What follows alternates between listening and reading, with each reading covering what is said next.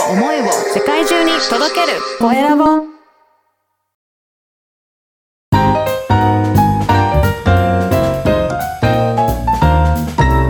ポッドキャストの配信で人生が変わる。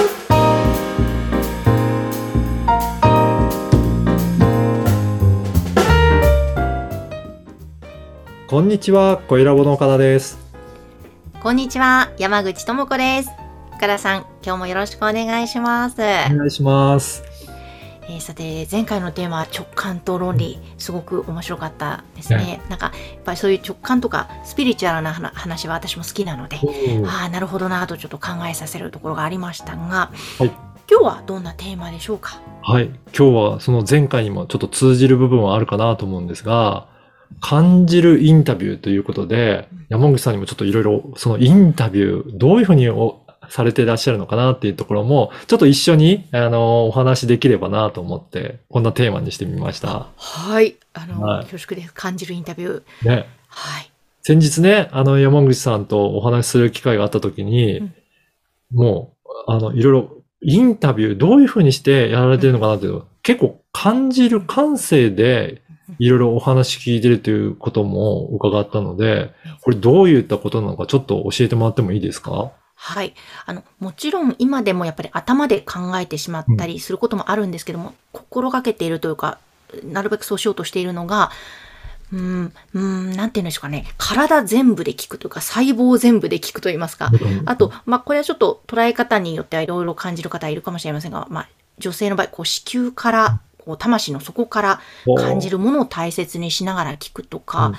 そっちの方ですね。あの、よくこうインタビューとか、人との会話で質問の仕方がわからないとか、うんうんうんそういうことをよく質問あ、聞かれるんですけれども、はい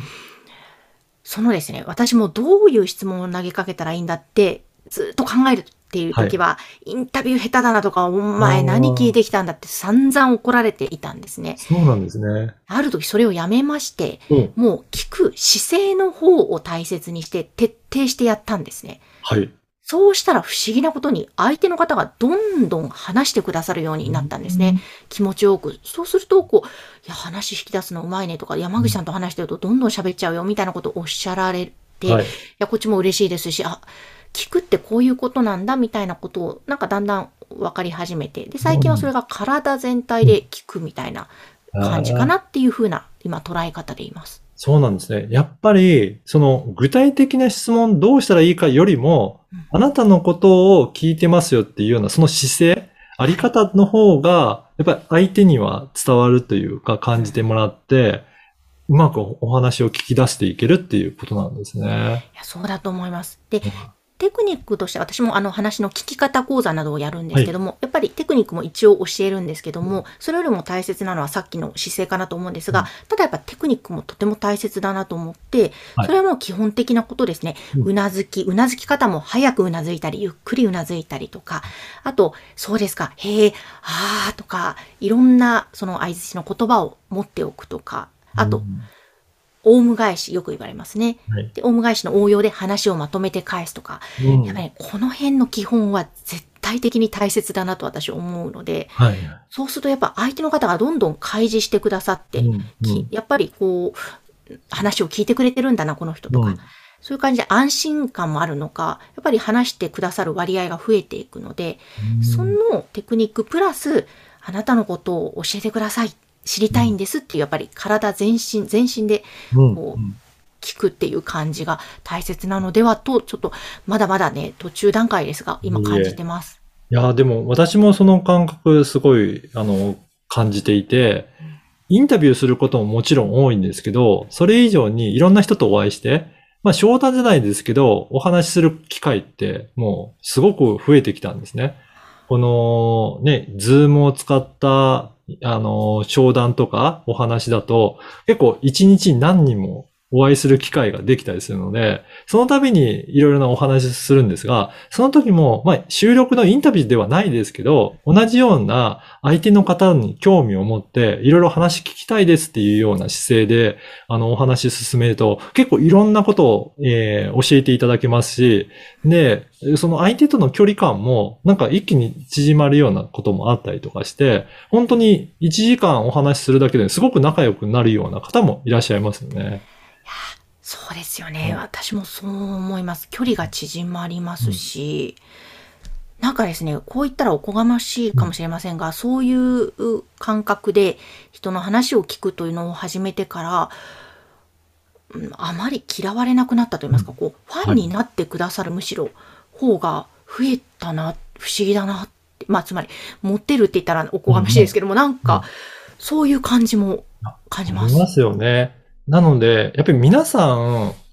えっ、ー、と、いろいろ話をされて説明を聞くよりも、自分のことを聞いてくれる人の方に、好意は持つんじゃないかなっていう感じしますけどね。あ、しますよね。うん。うん、まあ、真剣に聞いていただいて、いろいろ話せるような場が作ってもらえた。いや、この人、すごい、あの、好感が持てるって、逆に自分が話してるんだけど、そういうふうに捉えていただけるから、これ人間関係づくりにもすごく重要なポイントじゃないかなっていうことはありますよね。思います。なのでビジネスシーンにもそうだし、恋愛の場面、あと結婚の婚活中の方とか、はいはい、もういろんな方に伝えたいんですよね。この聞く姿勢とかって。そうですよね。これ、やっぱりそうすると、先ほども山口さんもおっしゃったように、相手との関係性、本当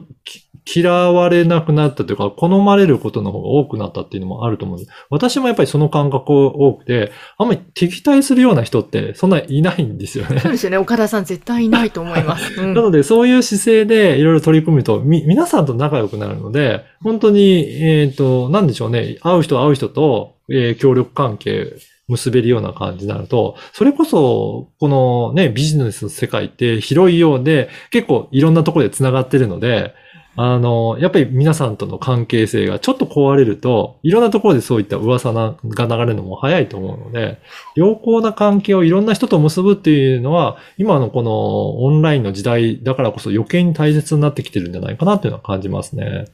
当そうですよね。うん、うん。なんか本当オンライン上で特に聞く姿勢って、うん、特に特にね、効果を発するなというふうに思いますね。そうですよね。うんうん、なので、この本当に、えっ、ー、と、ポッドキャストで発信するからだけではなくて、普段の商談だったりとか、人とのコミュニケーション、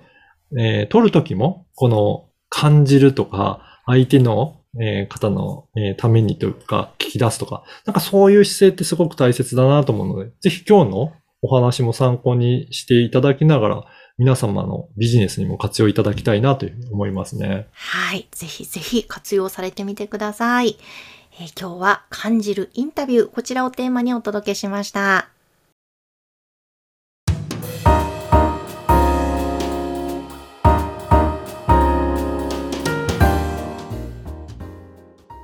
では続いてはおすすめのポッドキャストのコーナーです。今日の番組は何でしょうか？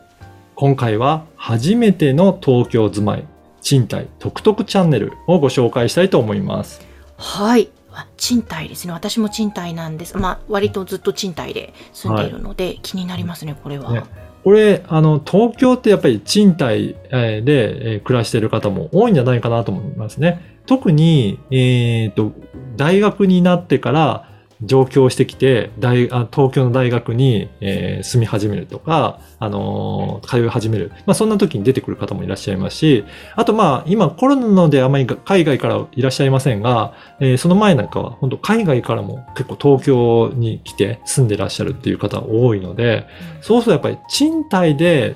東京に住んでるっていう方はすごく数として多いんじゃないかなと思いますよね。いやー、本当多いと思いますね。うん、で実はこの番組では、そんな、えー、賃貸の、えー、まあ、あの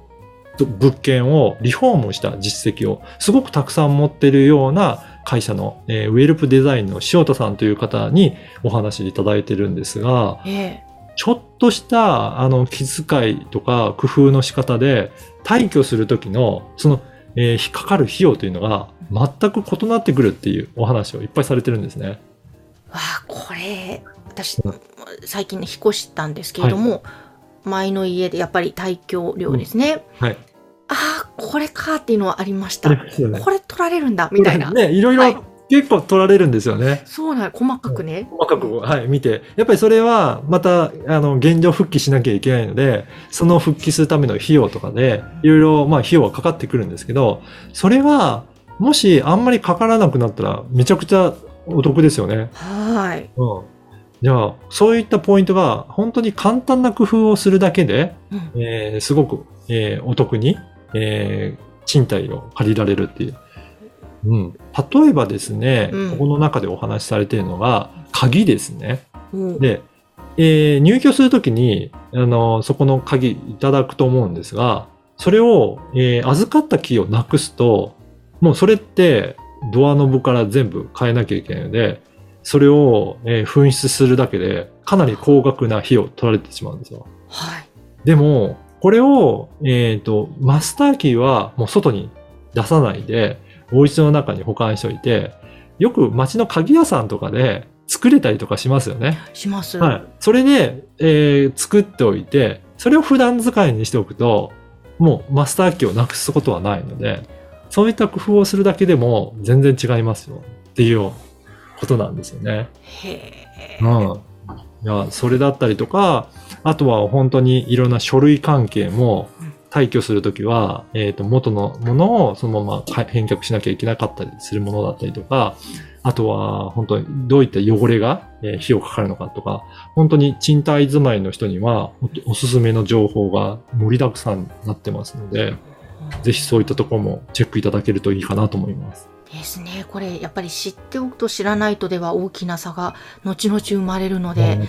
まさに賃貸独特なチャンネルですね。そうですね。はい。こちらも、あの、声ラボから発信サポートさせていただいておりますので、よかったらチェックしていただければと思います。はい、えー今日ご紹介したのは、初めての東京住まい、賃貸独特チャンネルをご紹介しました。えさて皆様からの番組へのご感想、ご質問は LINE 公式アカウントで受け付けています。説明文に記載の URL から登録をしてメッセージをぜひお送りください。岡田さん今日はありがとうございました。ありがとうございました。